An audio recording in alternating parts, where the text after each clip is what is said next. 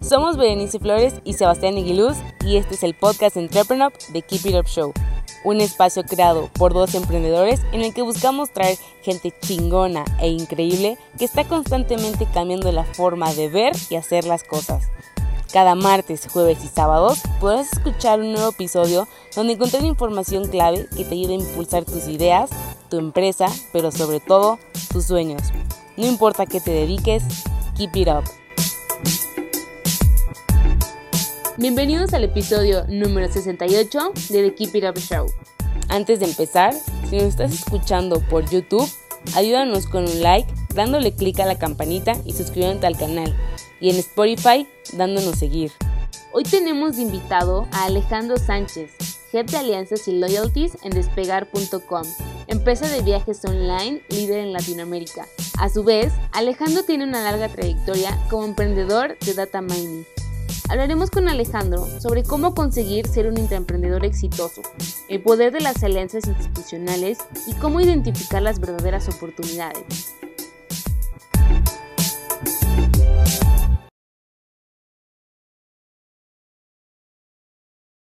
Hola, muy buenas tardes. Bienvenidos a otro episodio de The Keep It Up Show. Aquí Sebastián Aguiluz, cofundador y CEO de Entrepreneur, y estoy con Alejandro Sánchez, Head de Alianzas y Loyalties de Despegar.com. ¿Cómo estás, Alex? Hola, muy bien, muy bien. Qué bueno, qué bueno. Oye, Alex, antes de hablar de todo lo de Despegar y cómo es trabajar en una empresa tan innovadora en el turismo, quisiera que nos contaras un poquito de tu trayectoria, porque la verdad es que haces un poquito de todo. Sí, hago un poquito de todo. Pues primero, gracias por la invitación. Encantado de estar aquí contigo, de poder platicar un rato. Y sí hago un poco de todo. Efectivamente estoy en, Despegar, yo en la parte de lealtad y, y de alianzas. Eh, además, eh, hago cosas de emprendedurismo, ¿no? Por supuesto, como me gusta, temas de, sobre todo relacionados a data, inteligencia de clientes, y me gusta la academia también. Entonces hago temas de dar clases, conferencias, talleres, eh, me gusta, me gusta compartir, me gusta aprender, entonces le dedico bastante tiempo a eso. y, y, además, pues me gusta viajar, entonces soy, soy fotógrafo amateur, ¿no? De medio tiempo, entonces me divierte mucho estar compartiendo lo que veo a mi alrededor. Entonces, al que le gusta viajar, trabaja en despegar.com. Me, suena lógico. Suena lógico. O, te acostumbras o te gustaba desde antes. Tienes esas dos alternativas, ¿no? Súper bien. Oye, a ver, pues vamos por partes. ¿Qué tipo de clases das? ¿En qué lugares son instituciones educativas? ¿Es más por tu lado? ¿Cómo funciona? Hago de las dos. Hago de las dos. Em, en instituciones educativas, en universidades, por ejemplo, con el ITAM, en otras más innovadoras como el ISDI quizá, ¿no? Eh, con Tuyu, que es una empresa de educación internacional, son temas así más modernos. También lo hago por mi lado, más bien es por el tema de, de, cuáles temas, ¿no? ¿Qué temas me gustan? Me gustan los temas de data, me gustan los temas de innovación, me gustan los temas del entorno digital, de desarrollo de negocio, todos, todos estos temas de, de hacia dónde va, donde sea que los den, yo soy feliz de la vida, ¿no? Ya sea yo solito o a través de alguien más, todas me gustan. Oye, Alexi, te quería preguntar porque pocas personas que yo conozco hacen también este sentido de ser intraemprendedor, por, por llamarlo de una forma, porque por un lado tienes tus proyectos y empresas personales, de ahí el lado de emprendimiento, y por otro lado trabajas con un ingreso fijo en una compañía más establecida. ¿Cómo le haces para que estas dos partes de tu cerebro la parte de riesgo, si quiero algo mío, etcétera, no choque con esta parte de estabilidad financiera, de un ingreso fijo, de, simplemente tener un lugar donde no todas las decisiones dependan de ti, que quieras o no, es menos abrumador. ¿Cómo haces para que las dos partes de tu cerebro no estén peleándose entre ellas todo el día? Para mí, uno, tienes que tener días muy largos para que tu cerebro descanse una mitad de la otra mitad. Eso es, y eso es importante.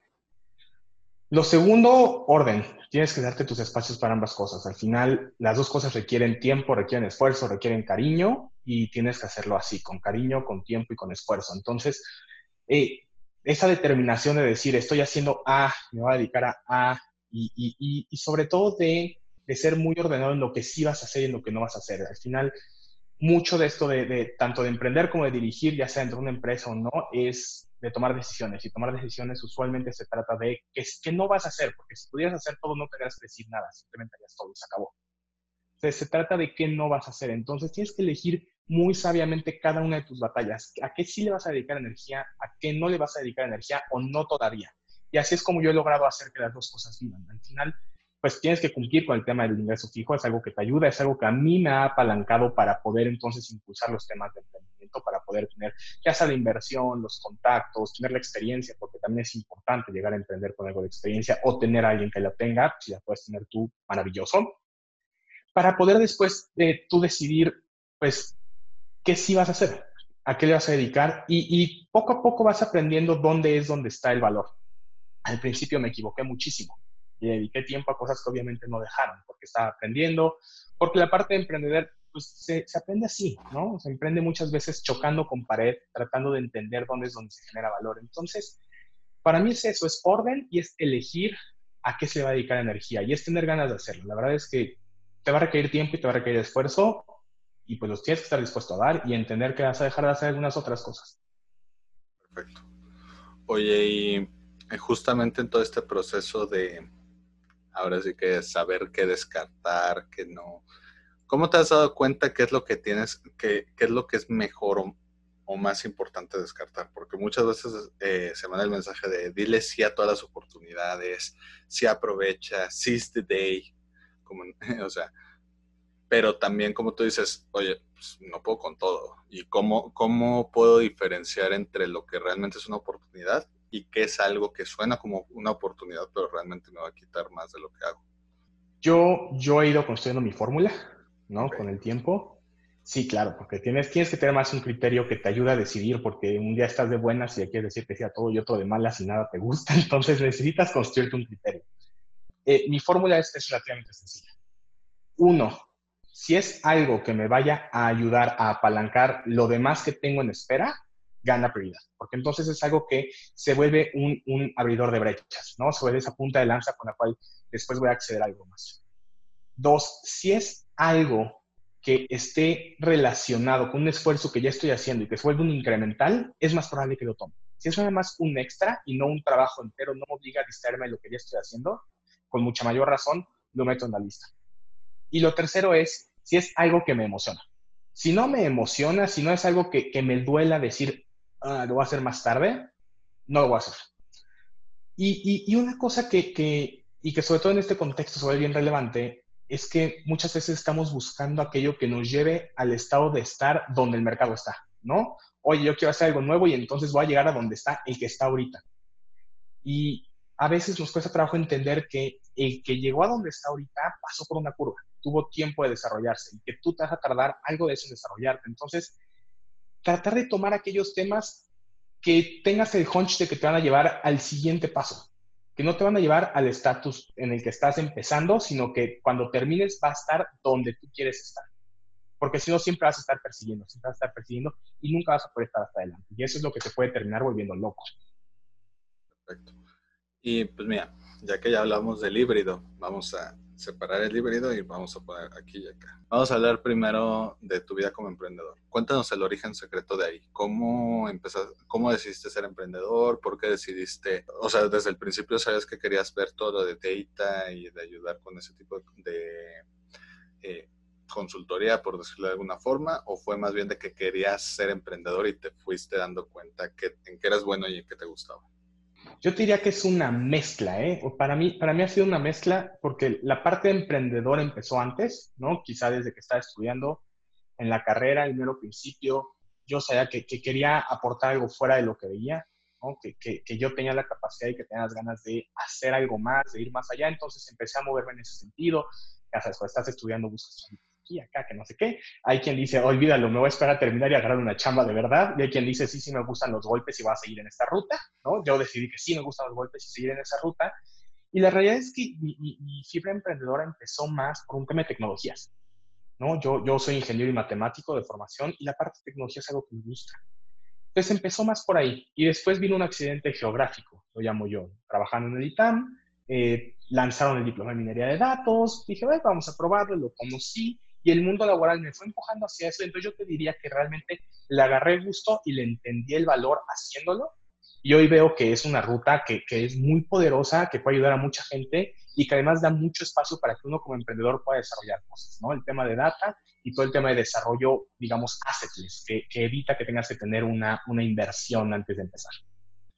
Para los que no están tan familiarizados, ¿qué es la minería de datos y cuáles son los beneficios de poner un negocio relacionado al mismo? Mira, la minería de datos es el nombre viejo de lo que hoy llamamos Data Analytics, porque nada más cambió de nombre, no cambió de contenido realmente, ¿no? Big Data, además, son evoluciones de lo mismo. El tema de Data Analytics y la gran ventaja que genera eh, como emprendedor tú poder hacer eso es que, uno, hoy eh, los datos con los que puedes empezar, hay muchos datos abiertos. Entonces vas a encontrar mucho con lo cual empezar, aunque sea a practicar y a poder ofrecer soluciones chiquitas, medianas, grandes, para que empieces a ganar algo de crédito y generar tu, portafolio de soluciones a partir de algo que requirió muy poca inversión, que en realidad puede haber sido tu tiempo, porque también hay muchas herramientas abiertas en las cuales cuando te das cuenta tú también estás aportando y entiendes lo que significa open source, donde todos aportamos y todos construimos juntos. Entonces, de la parte de, iniciar, tu inversión es relativamente poca. Realmente lo que necesitas es capital humano, que puede ser tú o puede ser alguien que conozcas que tenga esas capacidades. ¿Qué sí se necesita? Formación. Y esa muchas veces es más dolorosa, porque hay mucha formación por ahí de bajo costo que quizá no es la mejor, pero bueno, te puede dar un buen inicio y puedes aprender muchas cosas y poco a poco ir desarrollando tus habilidades. Entonces, tienes una parte que es quizá un, un costo de entrada relativamente bajo y también tienes una demanda enorme del otro lado. ¿Qué es lo que tú quieres como emprendedor? Quieres que la gente esté buscando el producto que estás desarrollando. Quieres que vayas a tener oportunidades y ventanas abiertas, que vayas a tener con quién hablar del tema y dónde aprender. Hay muchos foros activos de esto, hay muchas empresas que están tratando de desarrollar iniciativas de este estilo, chiquitas, medianas y grandes. Quizá como emprendedor es más fácil empezar con las chiquitas y medianas y eventualmente irte para enfrente de una grande y decir, oye, ¿qué crees tú, marca del tamaño del mundo? Yo también puedo entrar y jugar en esta liga. Entonces, ¿qué pasa? Que, hay demanda, el costo de entrada es relativamente bajo, eso genera un ambiente para que uno como emprendedor pueda desarrollar una solución que sea distinta y que pueda ayudar. Ahora, ¿qué pasa? Que también genera mucha competencia, ¿no? Por supuesto, porque no eres el único que está en ese ecosistema. Entonces, yo te diría que teniendo el capital humano correcto, quizá tú la formación adecuada o conociendo a la gente adecuada, puedes hacerlo. Y otra gran ventaja es que, dado que es una disciplina, por llamarla así, muy poco desarrollada en la mayoría de los casos, entrega resultados muy rápido. Y eso te ayuda a ti como emprendedor también a ir aprendiendo qué es lo que genera valor y poder ir dando soluciones más completas a tus clientes.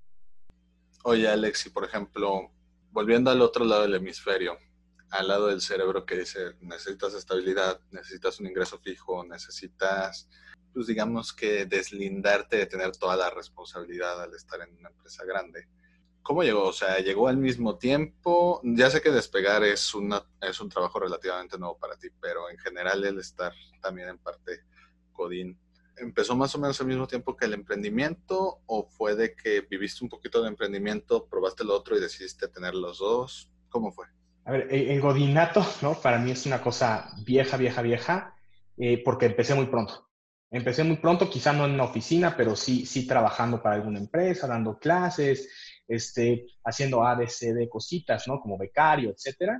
Entonces empecé muy pronto, entonces para mí fue, fue, como muy natural. Ahora, ¿qué pasa? Cuando, cuando llega el momento de dar el paso al, al coordinato profesional, ¿no? por llamarlo de cierto modo, a tomar una chamba ya especializada en una empresa específica, donde pues van a tener un plan de carrera para ti, donde pues, si lo quieres perseguir vas a tener que hacer ciertos sacrificios y ciertos esfuerzos. Eh, por supuesto que llega el momento de decir, hoy quiero el godinato o quiero el emprendedurismo, ¿no? Y, y, y, y para mí, el decir, oye, sí, sí, quiero tomar también la ruta de tener un trabajo fijo, es sí, el tema de estabilidad es padrísimo, tener un ingreso y saber que hay cierta protección y que tienes una especie de red de seguridad que por lo menos no te va a matar a la primera, ayuda mucho. Sin embargo, también tiene una componente que como emprendedor es bien útil y es que puedes aprovechar el esfuerzo que ya hizo esa empresa en construir algunas cosas para entender cómo funcionan. Es muy difícil llegar a venderle a un cliente que no conoces. Entonces, si tú como, como emprendedor estás buscando hacer un tema B2B, tienes que conocer a la empresa. Y la mejor forma es haber estado adentro, entender cómo generan valor, aprender algunas cosas desde finanzas hasta recursos humanos, de cómo trabajan, de cómo llegas, cómo entras, cómo es la toma de decisiones. Entonces, ese, ese extra que te da, eh, te ayuda mucho en las conversaciones, pero además también te ayuda a entender cómo cuando tú estás comprando un servicio, digamos, como empleado de la compañía llega un, un, proveedor a venderte un servicio, ¿cómo lo evalúas? ¿Cómo lo recibes? ¿Cómo lo tomas? ¿Cómo es al interior? ¿Qué sí te aporta y qué no? ¿Por qué lo repetirías? Para que entonces cuando tú estás de otro lado, te acuerdes de esta experiencia y digas, ah, mira, cuando yo lo hice, a mí me gustaba que hicieran A, B y C. Entonces voy a poner A, B y C porque yo sé que eso puede ayudarme a, tener un mejor resultado, a tener un cliente que se quede, a tener la puerta abierta más fácilmente, lo que sea. Entonces, al final, ya estando adentro, le vi esa gran ventaja y, entonces la trato de aprovechar. Sí, no, y complementando lo que dices, hasta saber pues, de qué come el elefante, qué le duele al elefante, eh, hasta el mismo lenguaje entre, bueno, lo que viva dentro de un elefante. de, o sea, pues, entender sus expresiones, entender sus pains, entender, porque justamente algo que pasa mucho con los emprendedores es que hacemos hipótesis y basadas en nuestra experiencia, que como tú dices, a, veces es una experiencia que está fuera de justamente la del cliente al que le quieres llegar. Entonces, pasa mucho, ¿no? De, tengo esta idea, ya me la formé, yo creo que quien me la quiera consumir, en otro de los episodios justamente lo están diciendo, hicimos una solución perfecta para todos los bancos, llegamos con los bancos y dijeron, gracias, no nos interesa y fue justamente las financieras las que, las que sí lo querían, cuando pues nunca habían contemplado ellos como posibles clientes. Entonces, ¿tú crees que estar de intraemprendedor de nuevo te está ayudando a pivotear tus mismas teorías de un lado al otro?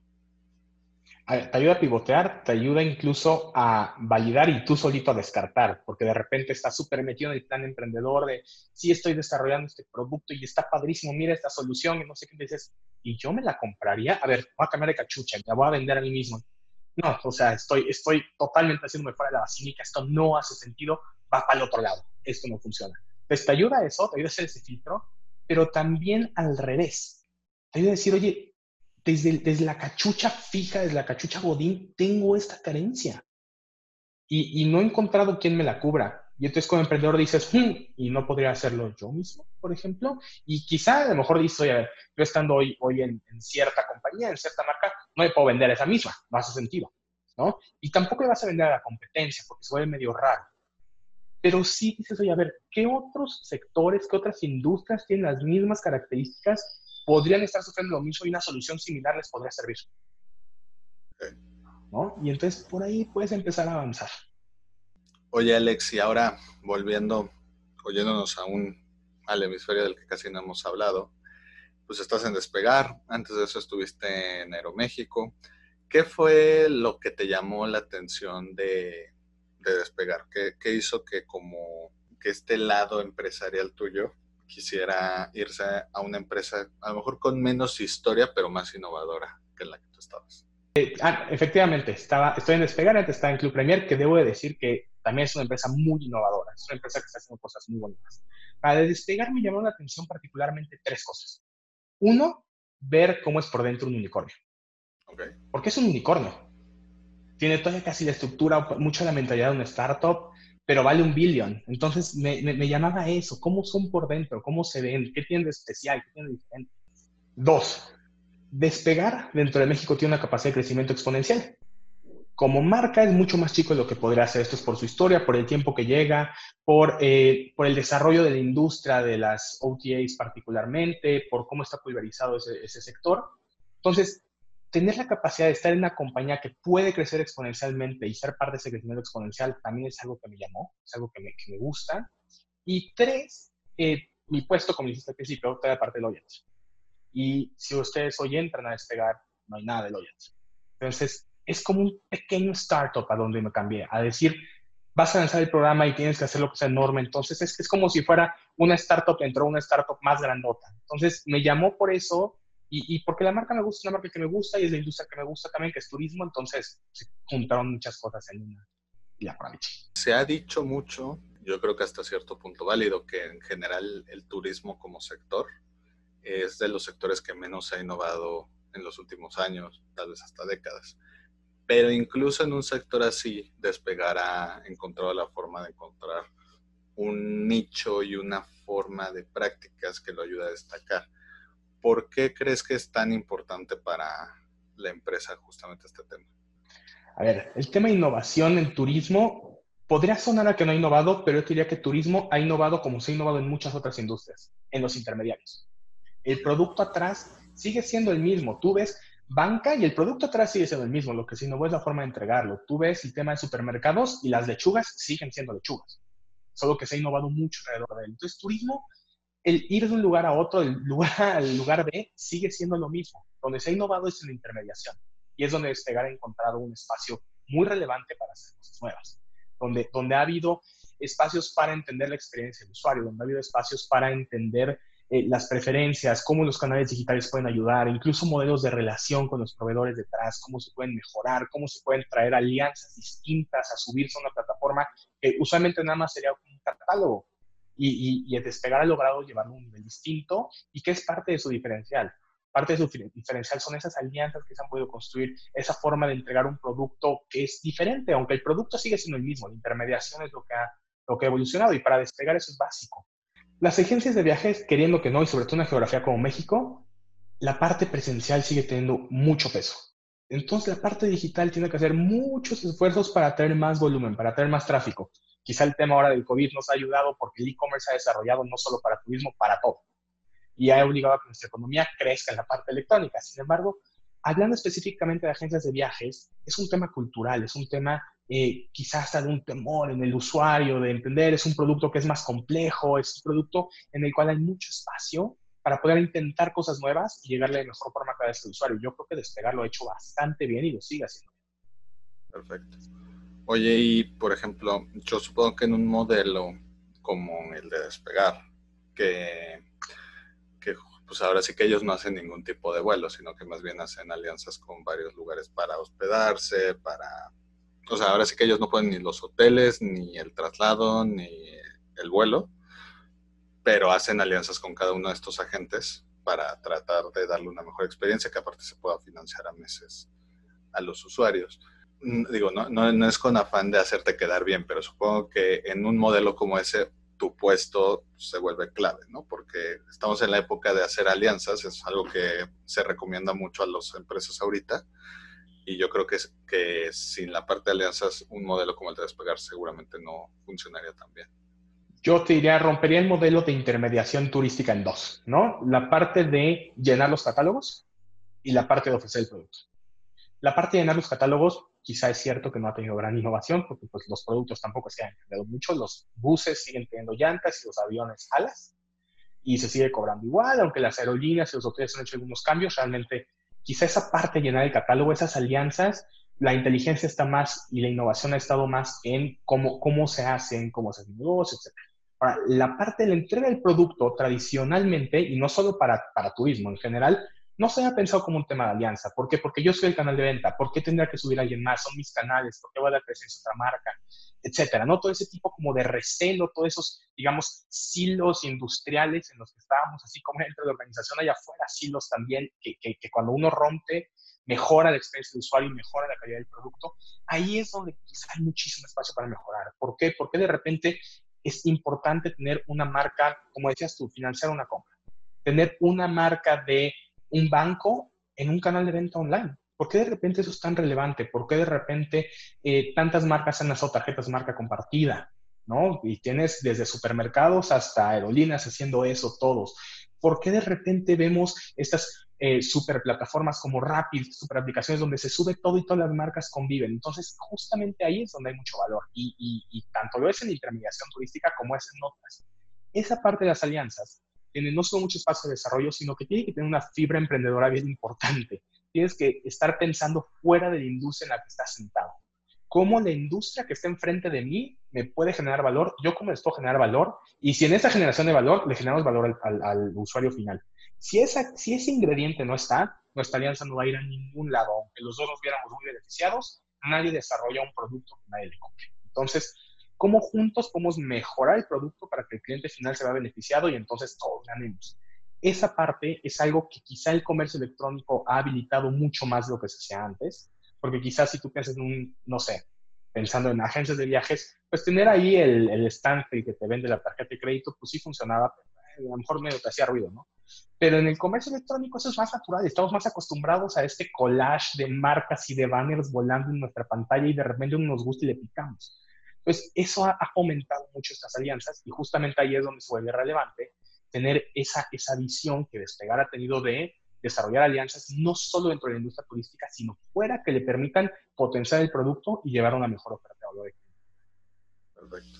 Oye Alejandro, y para ir ahora sí que terminando, a todos los invitados de The Keep It Up Show, nosotros siempre les pedimos tres sís y tres nos que les sugieran a los emprendedores. Es decir, tres cosas que deben de hacer sí o sí y tres cosas que deben de evitar a toda costa. Tres mandamientos y tres pecados capitales.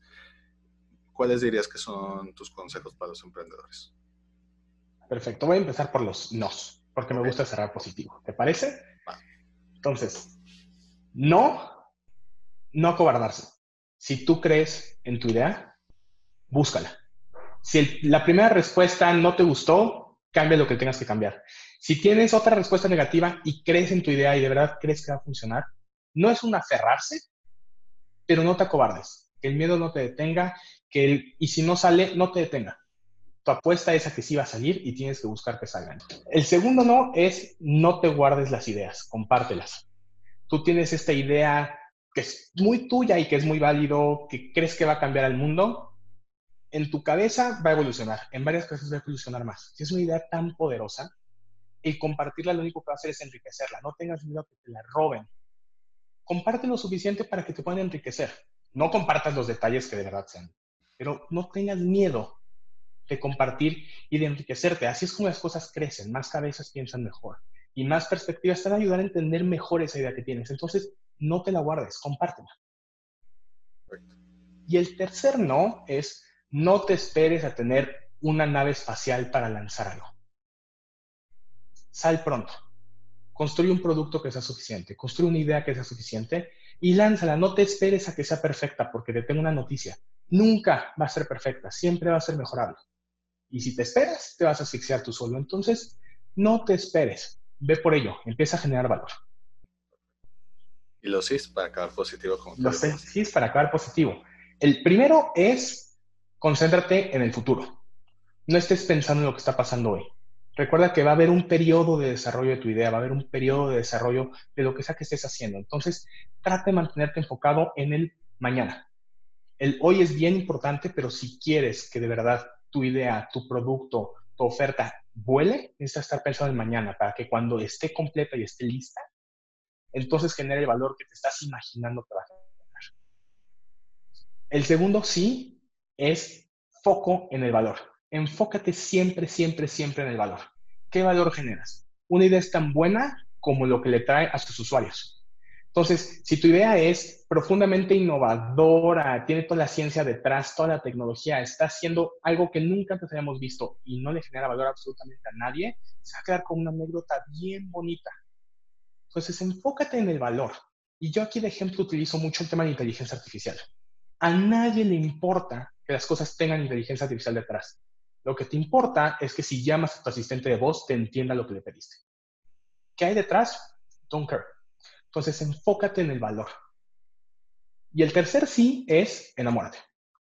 Enamórate del riesgo, enamórate del el temor, enamórate de la idea, enamórate de la oportunidad, enamórate de todo lo que lo rodea. Agárrale gusto y ponle todo el cariño. Las cosas crecen con cariño. Las ideas, igual que las empresas, son como las plantitas.